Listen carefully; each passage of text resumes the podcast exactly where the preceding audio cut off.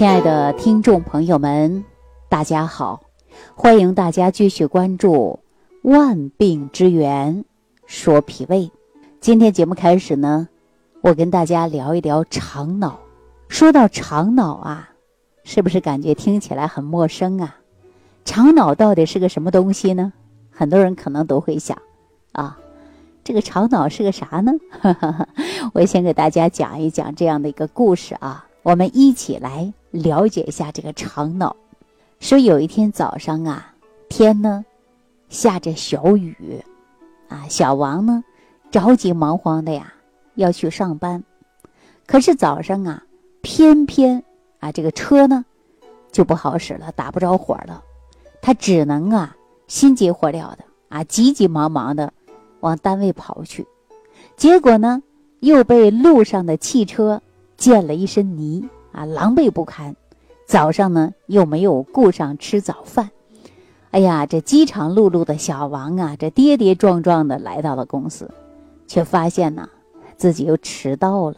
这小王呢看着时间啊，心里边呢就很不是滋味儿正好呢老板也在，哎呀，正怒气冲冲的看着小王。小王啊本身呢就心情不好啊，您看又迟到了。早上呢，自己的车又不好用，所以呢，这心里啊就会一团糟糕。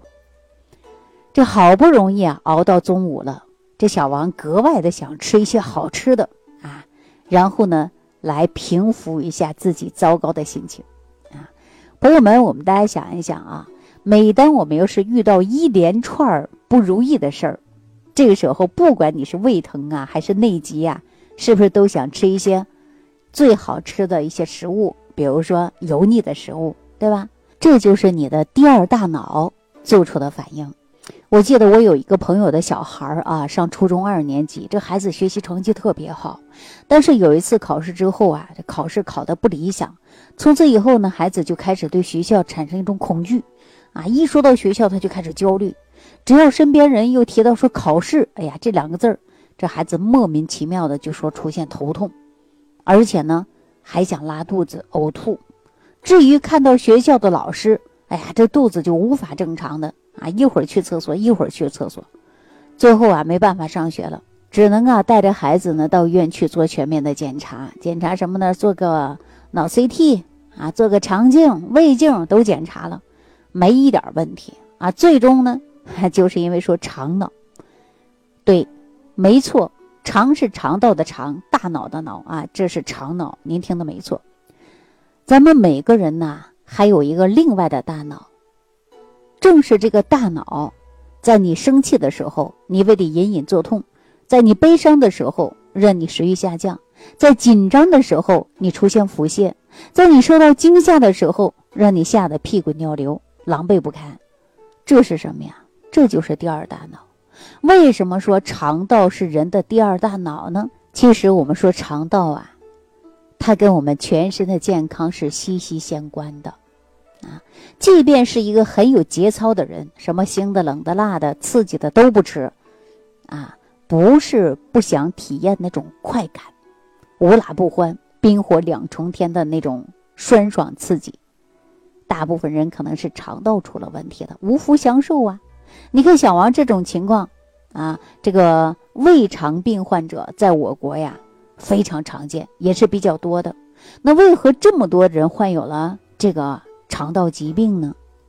可以说呀，咱们肠道是身兼数职，极为辛苦。人人都知道，肠道是用来排便的，是人体的下水道，可以说它活到老，排到老。肠道一生当中啊，它要排出去十几吨的粪便呢。那从肠道到肛门大约是九米，啊，那肠道完全展开呢，它的这个内壁面积大约就是在两百五十平方。那难道说咱们这个肠道仅仅是用来排便的吗？啊，告诉大家，当然不是啊。那朋友们是为了保证食物在肠道当中停留的时间，要大约一天，食物与肠道有效的接触面积是有足够大的，才能够使食物当中的营养充分的吸收。咱们肠道啊，与外界是相通的啊，温暖潮湿，对于生物来说呀，可以算得上是环境优雅，非常适合微生物居住。于是呢，那些细菌呐、真菌呐、病毒啊、寄生虫啊，各种微生物呢，都会争先恐后的来到这里居住。在肠道内呢，这些微生物的数量大约超于百亿个。是人体细胞总数量的二到十倍，其中细菌占有主导地位。我们把它们叫做肠道菌群。在这微生物王国里，有一些菌对人体是不利的，比如我们大家经常会说到幽门螺旋杆菌，对吧？这幽门螺旋杆菌它就是一种致病菌呐。而且它会引起了我们十二指肠溃疡啊，或者幽门螺旋杆菌会引起的一些溃疡性疾病啊。那我们说慢性的胃溃疡啊，比如说胃炎呐、消化溃疡啊，这是不是普遍现象啊？比如说饭后出现的是胀，而且呢胃里边不舒服啊。如果说有啊嗳气呀、腹胀啊、反酸呐、食欲减退呀。或者有一些病人呢，能够出现反复性剧烈的疼痛，啊，出现腹胀、腹痛啊，消化道出血呀，还有的人经常会说口气比较重啊，非常影响自己的形象啊。大部分呢，都是幽门螺旋杆菌在作怪。那除了这些有害菌以外呢，肠道内啊还有大量对人体有益的细菌，比如说双歧杆菌，啊。还有呢，乳酸菌等等，这些有益菌呢，它会代谢生产乳酸，可以抑制有害细菌的生长和繁殖，并且呢，它能刺激肠道的蠕动，啊，这样呢，就解决了大家经常出现便秘的问题了。那可能很多朋友就会问了，说既然我们体内有那么多种细菌，为什么我们没有生病呢？啊，那大家可能啊。都听过这句话，达尔文的进化论当中说：“物竞天择，适者生存。”肠道菌群同样是遵循着大自然的平衡法则，它们是相互共生啊，相互制约的。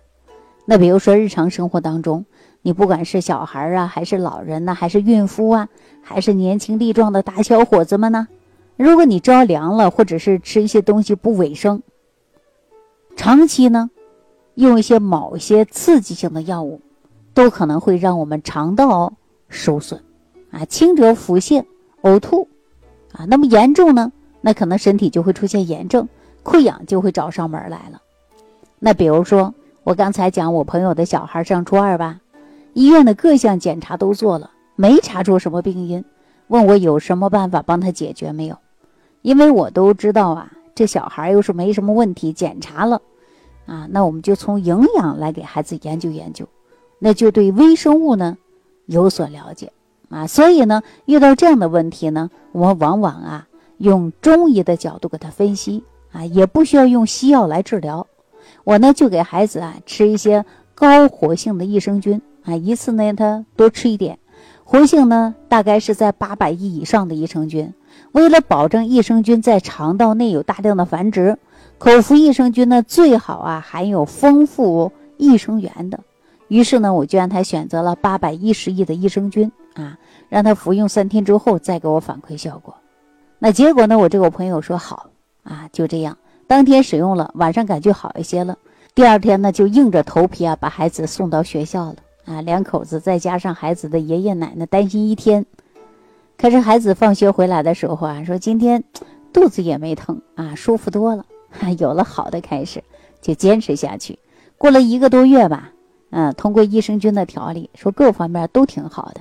最近这几年呢，说随着人们对于肠道啊，尤其肠道的菌群呢，都有了深入的研究，发现肠道受损呢，不仅仅会引发于肠道菌群失调症。还有呢，与很多慢性疾病的发生发展呢，都有着密切的关系。比如说高血压，除了有遗传呐、环境啊、膳食啊这些因素有关之外，还与肠道菌群异常也是有关系的。而通过肠道菌群调理呢，有助于我们血压的调控。就拿近几年来高发抑郁症来说啊，抑郁症呢与肠道的微生物菌群呢也是密不可分的关系。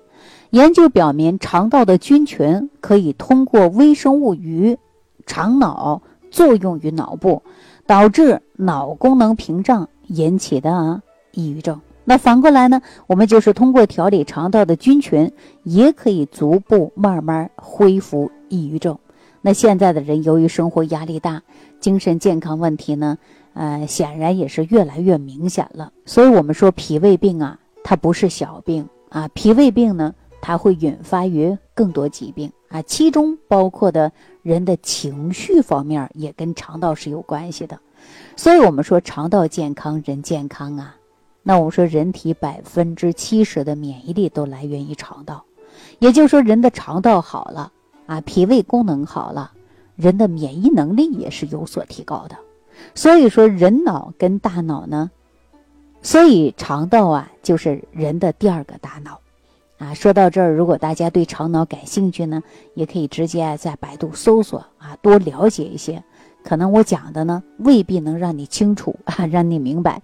大家呢如果有不明白的，也欢迎大家在评论区留言给我，我们共同来讨论讨论肠脑这个话题。好了，今天呢就给大家讲到这儿了啊，感谢朋友的收听，我们下期节目当中继续关注万病之源，说脾胃。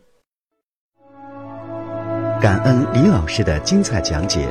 如果想要联系李老师，您直接点击节目播放页下方标有“点击交流”字样的小黄条，就可以直接微信咨询您的问题。祝您健康，欢迎您继续收听。